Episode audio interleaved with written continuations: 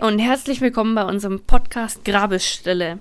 Ähm, das ist ja jetzt nicht die erste Folge, also wenn ihr euch vielleicht die anderen Folgen schon angehört habt, dann kennt ihr uns schon. Aber nochmal, mein Name ist Bren. Und ich bin Jess. Und wir haben uns entschieden, mal so einen kleinen Podcast zu starten, weil wir Horror slash True Crime Fans sind und euch das alles ein bisschen näher bringen wollen mit der ganzen Horrorgeschichte. Ganz genau. Vorneweg möchte ich mich vielleicht ein bisschen entschuldigen, falls ich mich heute etwas komischer anhöre als sonst. Ich habe vorgestern alle meine Weisheitszähne rausbekommen. Und ich glaube, das ist schon genug Horror für die ganze Folge, die Vorstellung meiner Weisheitszähne. Äh, ja, also ein kurzer Disclaimer vorher, falls ich mich etwas komisch anhöre. ja, also ich hatte tatsächlich ähm, gerade vorhin, als wir kurz geredet haben, schon Gänsehaut, als du gesagt hast, du spürst die Fäden in deinem Mund. Ich spüre diese Fäden im Mund. Fand ich jetzt nicht so schön. Ja, heute, heute haben wir was Neues, denn heute ist Bren für unsere Folge verantwortlich. Ich habe alle Verantwortung, die ich bisher hatte, abgeschoben an Bren, denn sie hat heute einen Fall vorbereitet, nicht wahr? Ja, wie fühlst du dich damit, dass du mal die Verantwortung abgibst? Es war noch nie so entspannend. Entspannend? Oh Gott. ja, ich musste mal nichts machen. Das ist sehr, sehr schön. Ja, aber ich kenne dich doch. Du hast dir bestimmt Sorgen gemacht. Hm, vielleicht. Du hast, da, du hast das nicht unter Kontrolle. Das heißt, du machst dir Sorgen. Ja, du warst ja auch so gemein und hast mich so ein bisschen äh, angefixt mit dem Fall und ich durfte nicht mal researchen. Ich durfte mich nicht mal spoilern. Das ist echt gemein. Das ist nicht gemein. Du sollst ja hier deine ähm, wahren Reaktionen zeigen. Ja, dann zeig mir doch den Fall nicht. ich kann doch nicht warten. Ach Mensch. Naja, also ähm, für euch so zur Info. Ich habe das vorher mit Jess kurz abgeklärt. Also ich habe ihr einen ganz kleinen, kleinen Mini-Snippet von dem Fall gezeigt und äh, sie gefragt, was sie davon hält. Und seitdem ist sie ein bisschen sauer, weil sie nicht weiterlesen durfte, um was es geht. Ja, ich möchte nur, dass alle wissen, du hast mir die Grausamkeiten aufgezeigt, aber sie nicht im Detail beschrieben. Und das finde ich doof. Ja. Das geht gar nicht. Du, da warst du nicht die Einzige. Oh, erzähl.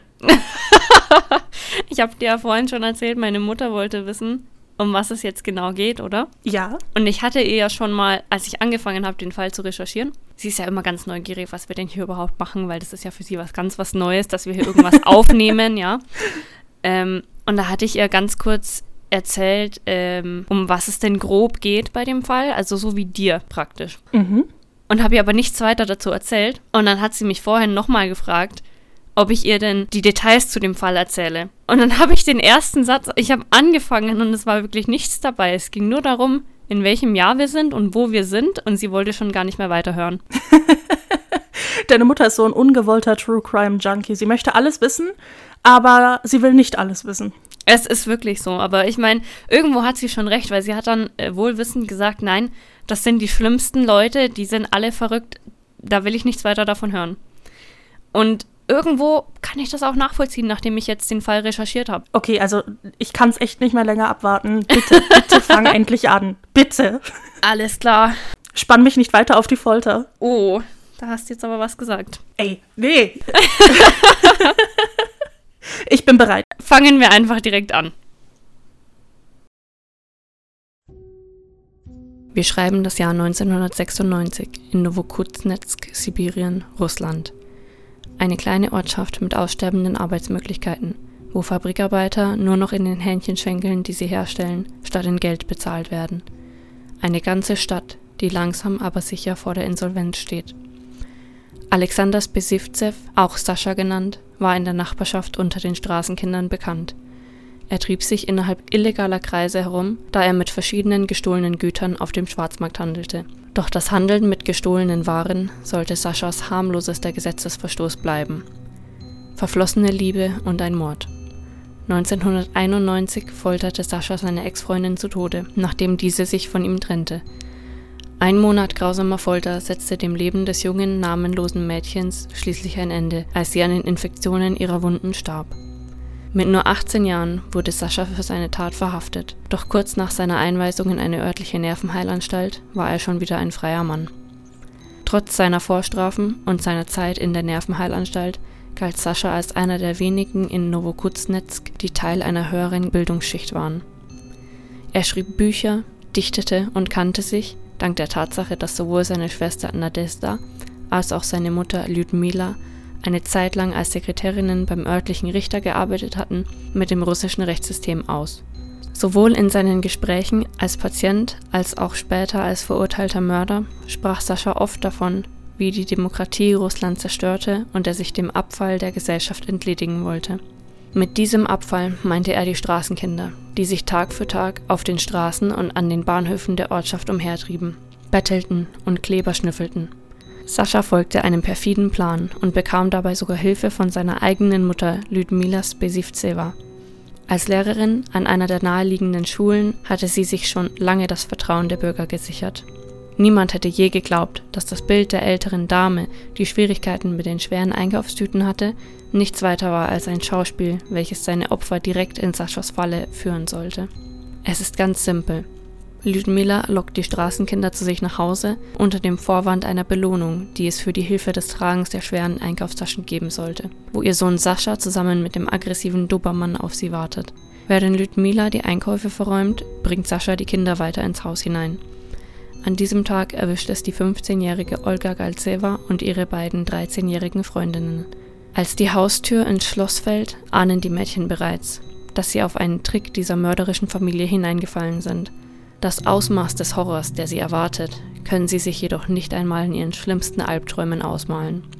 Nachdem Sascha die Mädchen geschlagen, vergewaltigt und ihnen mehrere Stichwunden mit einem Messer zugefügt hatte, bringt er sie ins Badezimmer und platziert eines der Mädchen in der Badewanne, wo er auf sie einsticht, bis ihr Körper nur noch regungslos und starr auf dem kühlen Keramik liegt.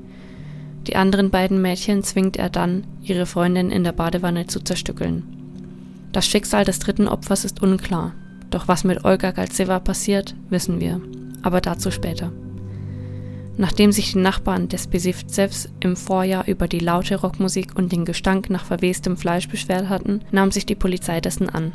Die Beschwerden werden jedoch ohne weitere Nachforschungen abgespeist, mit der Begründung, dass es sich um ein reines Hygieneproblem handle. Und das trotz der Vorstrafen Saschas, die bei der Polizei nach dem Mord an seiner Ex-Freundin wohl bekannt gewesen sein sollten.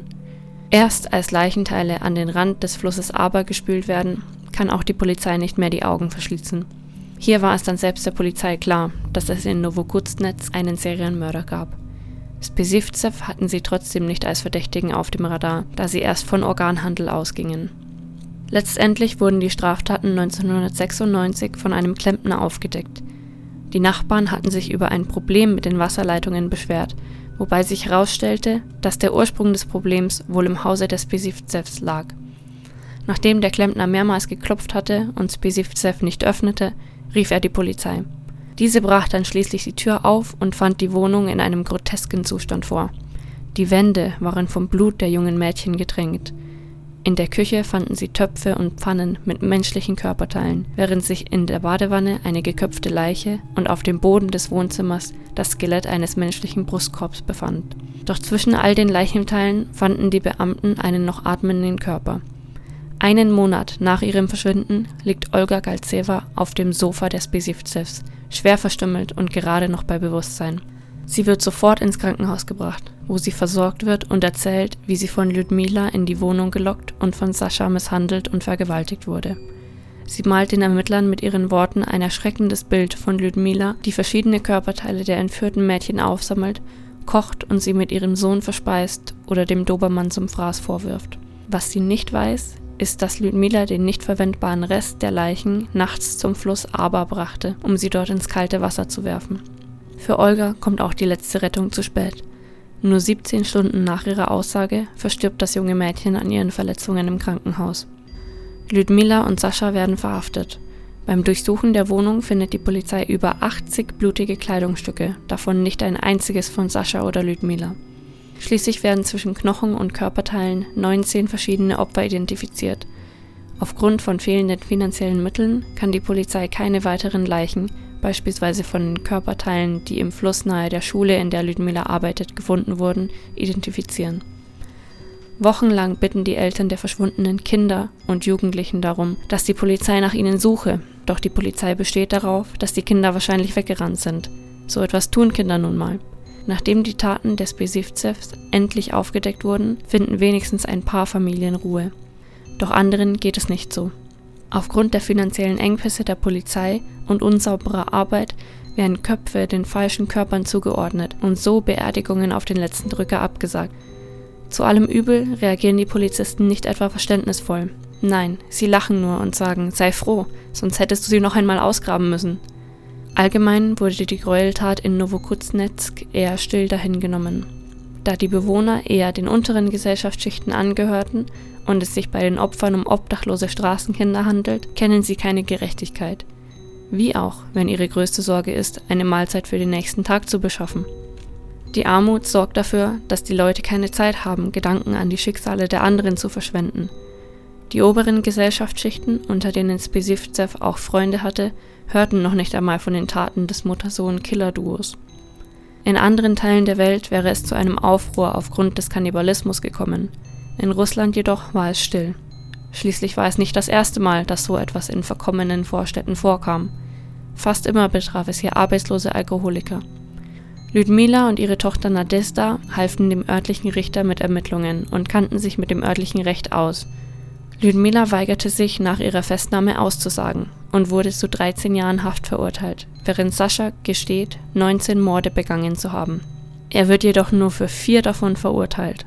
Sascha wurde zum Tode verurteilt, später aber als geisteskrank eingestuft und so ein weiteres Mal in eine psychiatrische Einrichtung eingewiesen. Auf ihn wartet die lebenslange Haft. Saschas Schwester Nadesta wurde gesehen, wie sie ihre Mutter und ihren Bruder besuchte, während die Mädchen im Haus gehalten wurden. Sie wird jedoch keiner Straftat beschuldigt und darf nach einer psychiatrischen Untersuchung wieder gehen. Auch wenn dieser Fall national wie international keine großen Wellen schlug, geben die Medien Sascha den Spitznamen des sibirischen Tigers oder des Cannibal of Siberia. Seine Mutter nennt man Cannibal Mother. An Geld mangelte es der Familie von Sascha nicht, da sowohl Mutter als auch Schwester in gehobenen Berufen arbeiteten. Wieso also glaubst du, sind Sascha und Ludmila letztendlich beim Kannibalismus gelandet? Äh.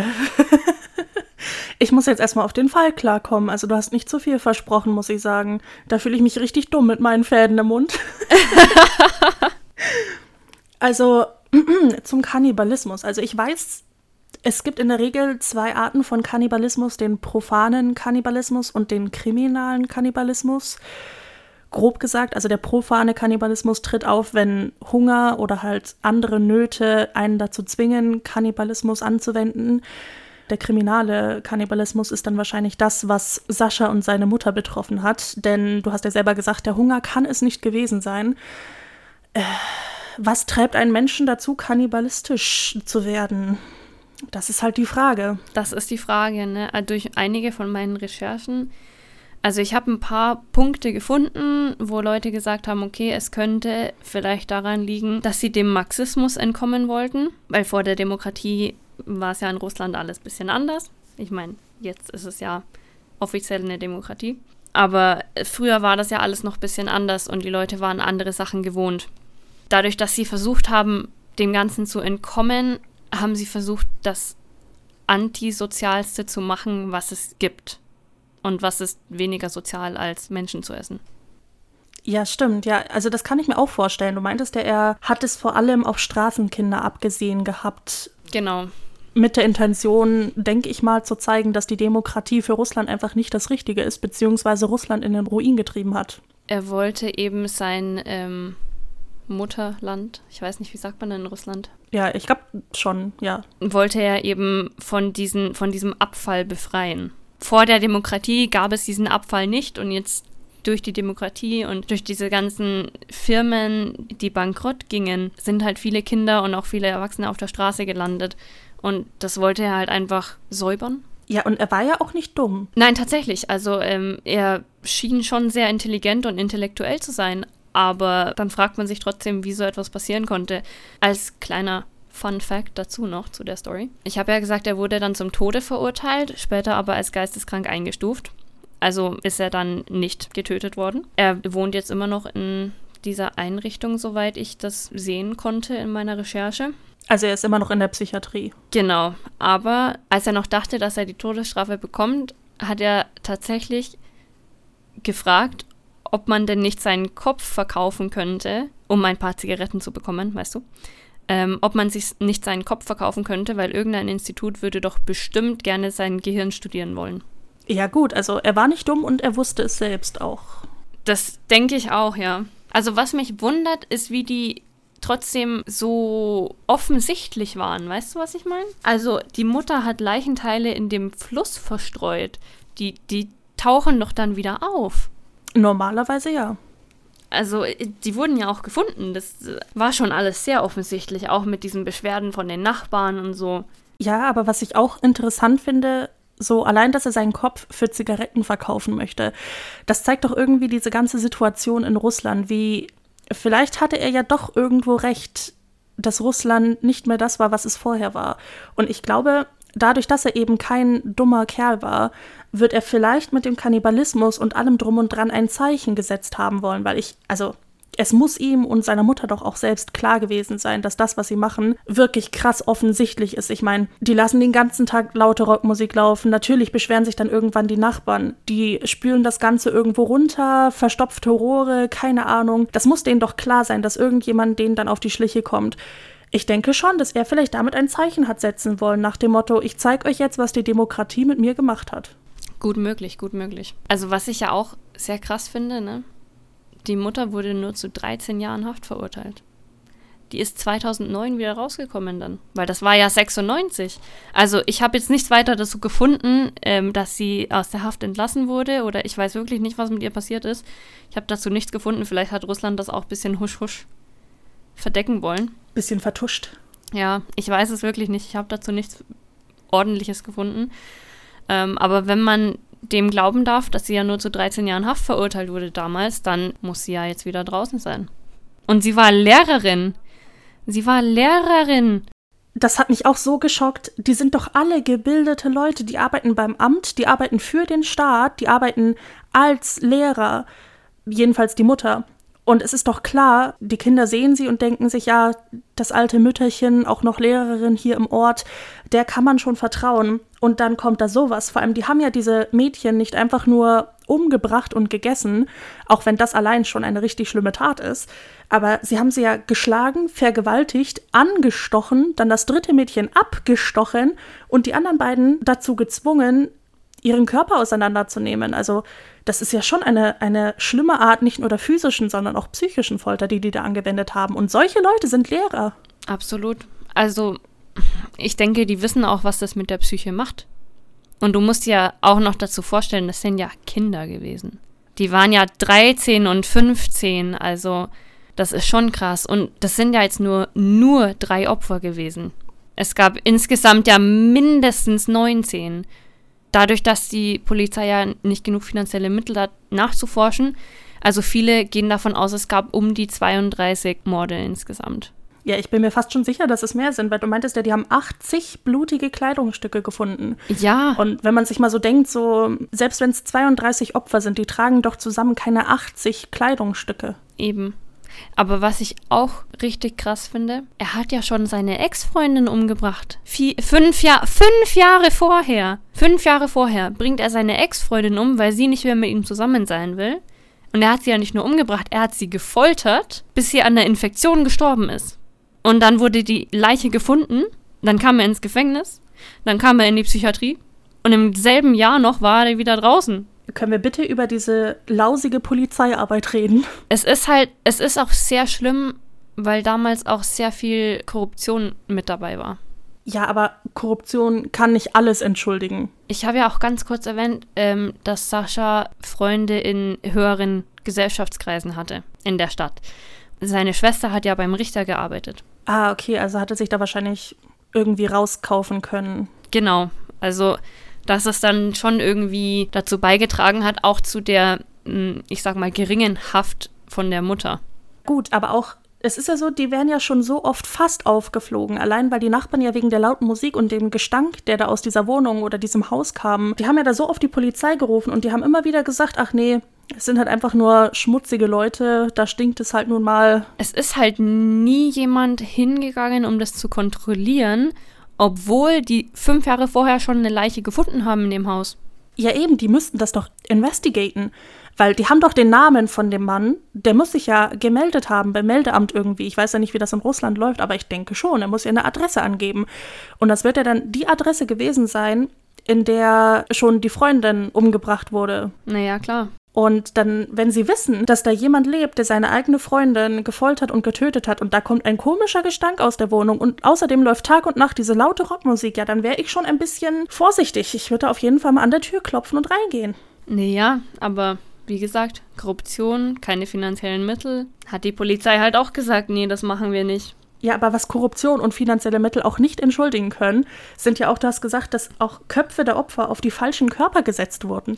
Das ist schon, da, also das fand ich krass. Da gab es einen Fall, der war richtig krass. Da hat die Mutter noch so ein Interview gegeben dann von diesem Kind, was da ähm, ermordet wurde. Und die hatte schon die ganze Beerdigung geplant. Und dann kamen die Polizisten den Tag vor der Beerdigung nochmal und haben gesagt, sorry, das war der falsche Kopf. Ich will, ich will nicht lachen, aber es ist einfach lächerlich. Und das fand ich halt schon krass, dass sie das dann auch überhaupt nicht ernst genommen haben. Nee, die haben ja selbst drüber gelacht und gesagt, naja, passiert halt, ne? Naja, passiert, so musst du nicht nochmal ausbuddeln, ne? Vor allem, du gibst dir Geld aus für so eine Beerdigung. Das kostet ja bestimmt auch recht viel, weil du möchtest ja dein Kind ehrwürdig bestatten. Du gibst da dein Geld aus und vertraust deinem Land und deinen höheren Instanzen, dass die das auch richtig regeln. Und dann kommen die her, ja, äh, wir haben jetzt doch den falschen Kopf auf den Körper deiner Tochter gesetzt. Tut uns leid. Naja, musst halt wenigstens nicht nochmal ausgraben. Ich würde mir da so verarscht vorkommen. Also tut mir leid, das ist lächerlich. Absolut. Das kann nicht mal Korruption entschuldigen. Also, naja, 1996 in, in Russland. In einer kleinen Vorstadt. Ja gut, da kann sowas schon vorkommen, aber es ist halt einfach krass. Es ist halt, sowas ist man nicht gewohnt in der heutigen Zeit, beziehungsweise bei uns kommt sowas nicht an, auch wenn es in anderen Ländern vielleicht passiert. Oder vielleicht auch in Deutschland, ich weiß es nicht. Aber es kommt halt nicht an bei uns. Nee, also ich weiß nicht, wie schlimm es mit dem Zensieren der Medien in dem Jahr war in Russland, aber ich glaube, da wird auch sehr viel dafür getan werden, dass das nicht an die Öffentlichkeit gerät. Das ist auch innerhalb von Russland tatsächlich nicht wirklich groß aufgespielt worden. Also in anderen Teilen von Russland hatten die ja nicht mal davon gehört. Was ist ja doch recht politisch dann angehaucht gewesen, sein Motiv. Ja, schon. Also er hat auch bei den Interviews, nachdem er verhaftet wurde, hat er auch gesagt, ähm, die Demokratie und er wollte den Abfall beseitigen, der durch die Demokratie entstanden ist. Und da denkst du dir natürlich auch, okay, vielleicht ist das nicht so ganz ähm, das politisch Beste, was wir hier an unser Land weitergeben können. Ja, also ich denke, falls es wirklich zensiert worden wäre, dann wirklich nur wegen dem politischen Aspekt, weil ich hatte da sogar letztens erst eine Konversation drüber über Zensur in Russland und dass die doch gar nicht mal so schlimm ist, wie man vielleicht denkt. Denn ich bin ja auch viel auf Social Media unterwegs, ne? Und ich habe da letztens ein Video gefunden über eine russische Talkshow. Und in dieser Talkshow musst du dir geben, da war ein Mädchen, die war, sah so um die 13, vielleicht 12 aus. Und die wurde da auf ein Sofa gesetzt mit ihrer Mutter und ihrem Stiefvater und hat davon erzählt, wie ihr Stiefvater sie Tag ein, Tag aus vergewaltigt während er neben ihr saß. Und ihr Großvater war auch dabei, der der Einzige war, der sich wirklich um sie hat kümmern wollen und hat dann ihren Stiefvater zusammengeschlagen mit den Krücken, die er bei sich hatte. On Live TV in hat Russland. Er, hat er verdient, absolut. Hat er auf jeden Fall verdient, aber weißt du, sowas würdest du in Deutschland nie kriegen, dass da ein Mädchen mit ihrem Vergewaltiger auf dasselbe Sofa setzt. Also zum Glück. Ja, natürlich nicht. Also das ist ja menschlich überhaupt nicht vertretbar. Deswegen meine ich ja auch, falls es wirklich ein Fall von Zensur gewesen wäre, dann wirklich nur wegen diesem politischen Aspekt. Ja, ich denke, viele von diesen Sachen sind gar nicht so an die Öffentlichkeit gelangt, weil es halt auch so Vorstadt-Crimes waren. Weißt du, was ich meine? Hm, ja, die kleinen Städte. Also es sind halt nicht so wichtige Sachen gewesen. Und dadurch, dass auch innerhalb von der Stadt selber sich viele nicht drum gekümmert haben. Weil einfach aufgrund der Armut haben die andere Gedanken gehabt. Brand, soll ich dich ein bisschen mit Theorie hitten? Do it. Hit me. Weil du hattest mir ja vorher schon ein bisschen was erzählt über den Fall. Nicht genug, um mich auf all das hier vorzubereiten. ja. Aber genug, um mir zu sagen, dass es hier um einen Serienmörder geht. Deswegen dachte ich mir, bevor ich dann doch gar nichts mache für die Folge, dann mhm. informiere ich mich doch einfach mal über Serienkiller und habe da einige sehr interessante Sachen gefunden und finde, diesen Sascha kann man auch sehr gut einordnen. Also erstmal, das FBI selbst macht drei größere Unterscheidungen, was Mörder angeht. Es gibt zum einen den Massenmörder, den Spree-Killer und den Serienmörder. Den Massenmörder zeichnet aus, dass er vier oder mehr Opfer am selben Ort tötet und im Laufe ein und desselben Geschehens. Den Spree Killer zeichnet aus, dass er innerhalb von einem kurzen Zeitraum mehrere Opfer an verschiedenen Orten umbringt.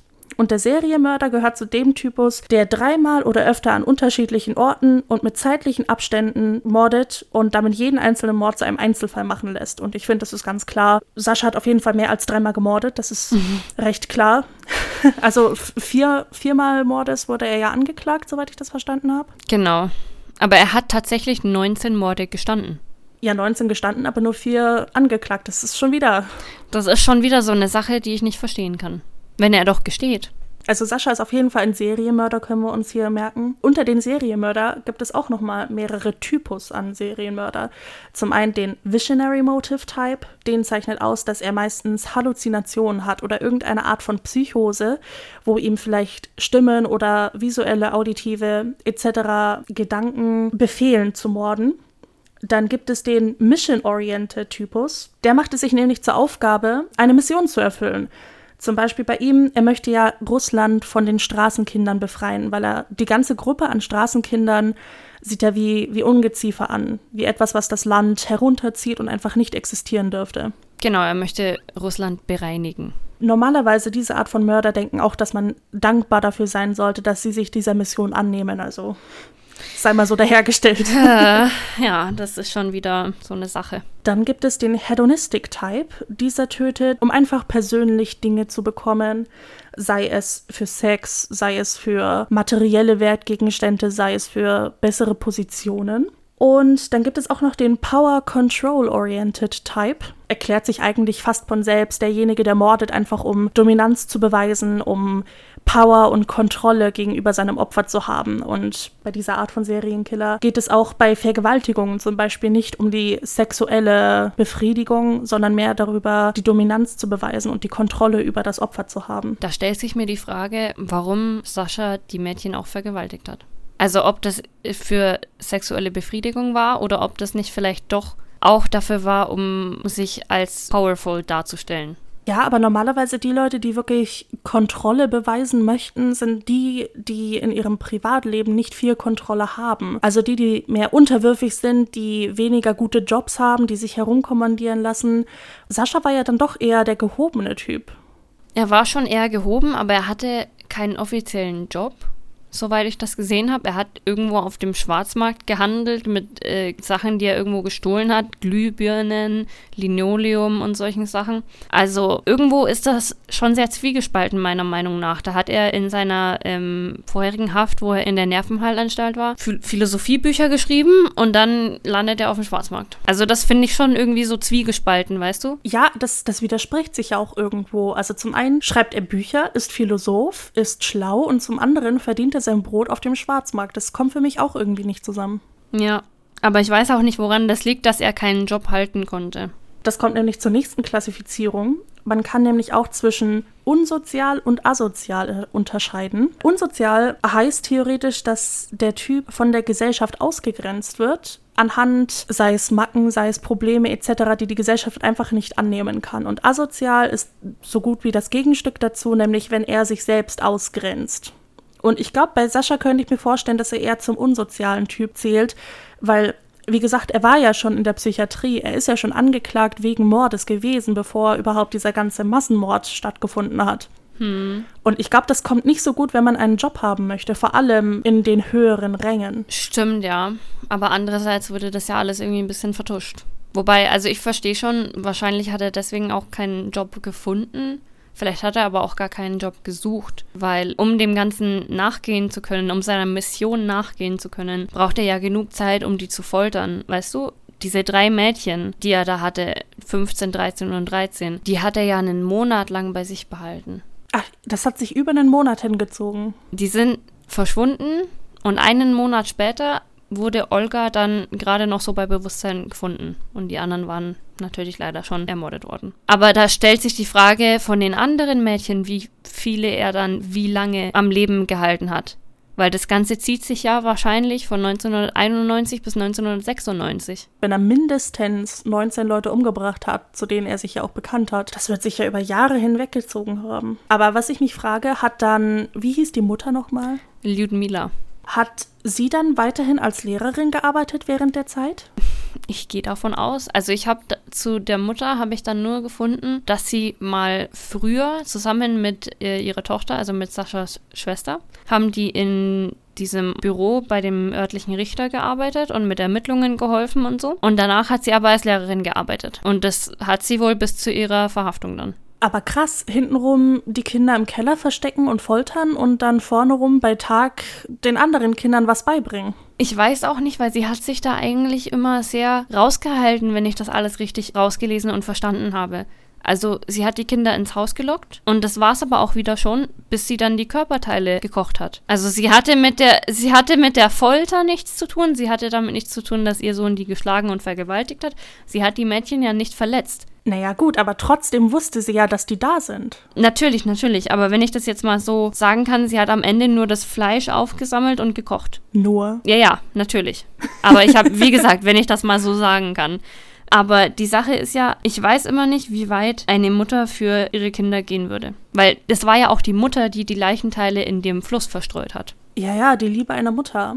Aber würde ich meinem Kind wirklich helfen wollen? Also ich stelle mir das halt gerne so vor, der kommt halt zu seiner Mutter und sagt, ich habe jetzt schon seit Wochen das Bedürfnis, Straßenkinder zu ermorden, zu vergewaltigen und dann zu essen.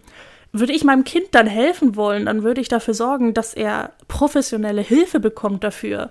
Ich würde nicht dafür sorgen, dass er seine Opfer bekommt. Ich weiß, was du meinst, ja, aber ich meine, ähm, er hat das ja, wenn ich das richtig verstanden hatte, den Großteil der Kinder hat äh, seine Mutter angelockt. Aber er hat, bevor seine Mutter die Kinder angelockt hat, hat er selber auch schon Kinder angelockt. Ja gut, aber sie hat ja weitergemacht. Ja, ja, natürlich. Aber es war praktisch schon im Gange, als sie dann das übernommen hat, die Kinder anzulocken. Ähm, es gibt einen Bericht von einem Mädchen, das war damals elf Jahre alt. Die hat gesagt, ja, dass Sascha sie angesprochen hatte und wollte, dass sie mit ihm geht, aber sie ist weggerannt. Da ist dann auch klar, Sascha hat auch versucht, die Mädchen anzulocken, hat dann aber wahrscheinlich festgestellt, er hat damit nicht so viel Glück. Es war ja auch bekannt, dass er auf dem Schwarzmarkt handelt und so und dass er ein bisschen shady ist. Also er hatte mehr Erfolg damit, wenn seine Mutter die Kinder anlockte. Ja gut, aber das ändert nicht wirklich viel daran weil sie hat ihm ja letztendlich nicht geholfen, auch wenn das Ganze schon im Gang gewesen wäre. Okay, kann ich verstehen, sie möchte ihren Sohn nicht ans Messer liefern, weil wenn er sich Hilfe sucht, dann wird er wahrscheinlich auch eingebuchtet werden und alles drum und dran. Kann ich schon verstehen, aber andererseits, ich würde halt nicht weiter in diese Obsession Feuer werfen. Naja, ich weiß eben auch nicht, was mit Ludmila war, weil sie hat ja diese Kinder auch gekocht und gegessen. Also die haben die ja zusammen gegessen. Ja, die muss ja dann auch irgendwo gestört gewesen sein, wenn ich das Natürlich, so sagen darf. aber das finde ich halt schon krass. Weißt du, die arbeitet mit dem Richter und hilft bei Ermittlungen von Mord und Diebstahl und alles. Dann arbeitet sie als Lehrerin und nebenbei isst sie Kinder.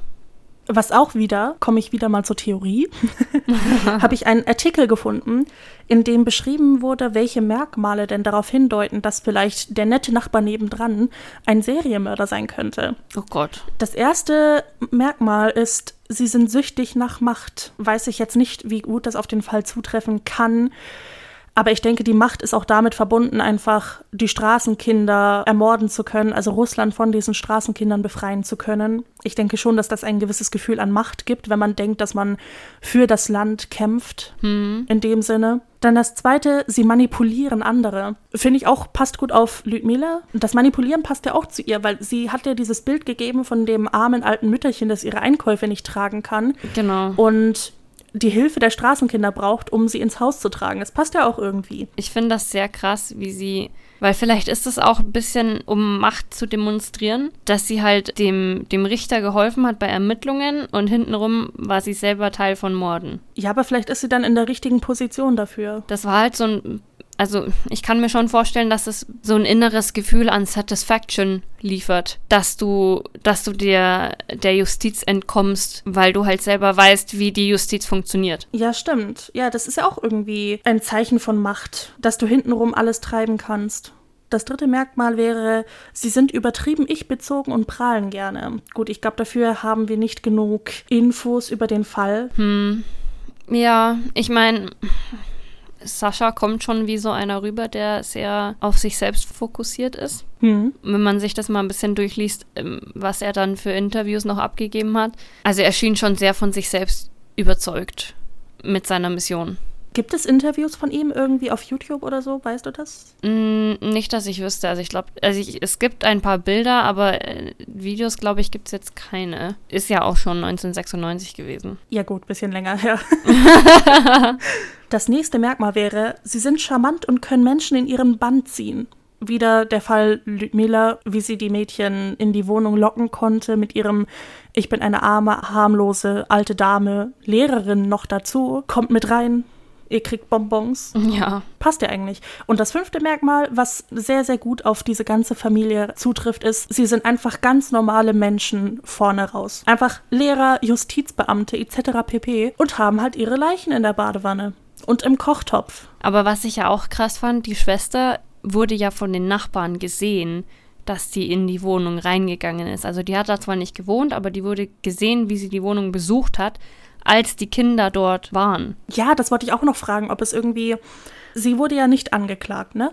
Nee, also sie wurde dann ähm, psychiatrisch untersucht, aber wurde dann freigelassen. Ja, ich glaube, sie hat dann bei der Trial von ihrem Bruder ausgesagt, aber da habe ich auch nicht wirklich viele Infos dazu gefunden. Aber das kann auch daran liegen, dass sie ja in dieser, bei diesem Richter gearbeitet hat, dass es halt alles so vertuscht wurde.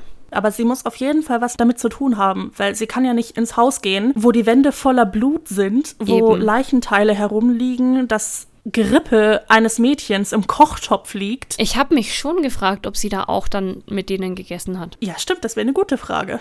also ich habe mich schon gefragt, ob die dann einfach mal so zum Abendessen vorbeigekommen ist. Und die Mutter so, komm, ich lade dich ein. Und dann gibt es 13-jähriges Mädchen. Al dente. Al dente. Oh. wir sind böse, wir sind oh. böse, ja. Ja, aber ich finde das schon alles sehr ähm, krass einfach. Ich finde auch kein besseres Wort, um das zu beschreiben. Es ist schon sehr schockierend. Das Problem ist halt, dass man wirklich so wenig Informationen über den Fall finden kann. Ich denke, das hat auch teilweise mit der Zeit zu tun. Da ging das halt nicht mal so schnell, dass man auf Instagram irgendeinen Post machen kann, so guckt euch mal diesen Schrecken da an. Naja, sowieso. Man ist halt also irgendwie darauf angewiesen, dass die Polizei ihre Arbeit macht und das Ganze gut aufschreibt. Und ich denke mir, wenn die Polizei es nicht mal hinkriegt, die richtigen Köpfe auf die richtigen Körper zu setzen, dann kriegen sie es höchstwahrscheinlich auch nicht hin, das gut zu protokollieren, muss ich ehrlich sagen. Denke ich auch. Also ich habe auch nur einen Artikel in Moskau Times darüber gefunden. Sonst habe ich irgendwie von russischen Zeitungen oder sonstigem nichts weiter gefunden. Das kann natürlich auch wieder Zensur sein, ich weiß es nicht. Ähm, dieser Artikel von Moskau Times ist dann auch in amerikanischen Zeitungen gelandet. Also es ist doch ein bisschen internationaler bekannt geworden. Es ist dann schon bekannt geworden, weil es eben so schockierend war, besonders durch diesen Kannibalismus-Aspekt. Weil in anderen Teilen der Welt ist es halt schon sehr krass. Wobei in dieser Zeitspanne gab es wohl in Russland auch ein paar andere Fälle. Okay, ja, die wurden dann wahrscheinlich überdeckt. Ja, du hast vorhin was von Bildern angesprochen, die du hast. Du weißt, glaube ich, worauf ich hinaus will. ich habe ein paar Bilder. Es gibt wirklich nicht viele Bilder. Ähm, also von, von Sascha habe ich ein Bild, wo er ein bisschen jünger ist. Äh, ich gehe mal davon aus, das ist damals, als er dann seine Ex-Freundin getötet hat. Und dann ein aktuelleres Bild. Die Bilder findet ihr dann auf Instagram. Unter welchem Channel? Nein, jetzt hör auf. Soll ich das heute übernehmen? Ja, das übernimmst heute du. okay, die Bilder findet ihr dann unter grabestille.podcast auf Instagram. Da kümmert sich diesmal Bran drum. Ja. Und ich glaube, ich finde keine Worte mehr für diesen Fall. Bran, falls du nichts mehr zu sagen hast. Und dann war es das schon wieder für heute. Es war eine schwere Folge, aber wir haben es geschafft. Das kannst du laut sagen. also, wie gesagt, ihr findet uns auf Instagram unter grabestille.podcast. Und damit verabschieden wir uns. Ich sage schon mal Tschüss und richte die letzten Worte an dich, Bran. An mich, um Gottes Willen. Okay, ich hoffe, ihr könnt alle trotzdem noch ruhig schlafen, auch nach diesen grotesken Mordfällen. Und äh, wir sehen uns beim nächsten Mal. Bis dann!